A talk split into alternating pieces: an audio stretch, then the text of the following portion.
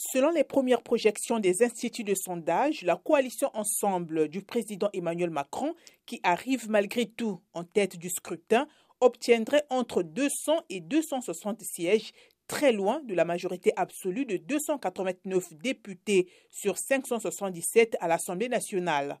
Dans un premier commentaire, le ministre des Comptes publics, Gabriel Attal, un proche du président français, a concédé que c'était loin de ce que l'on espérait. Pour sa part, l'alliance de gauche NUP, menée par Jean-Luc Mélenchon, se situe entre 150 et 200 députés et devient le premier groupe d'opposition.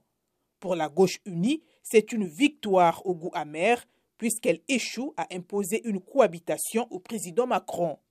Le parti d'extrême droite Rassemblement national de Marine Le Pen obtient, lui, entre 60 et 100 députés, selon les mêmes sources, ce qui représente une percée considérable.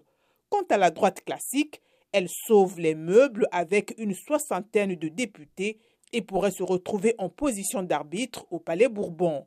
Le taux d'abstention devrait atteindre entre 53 et 54% en hausse depuis d'un point par rapport au premier jour.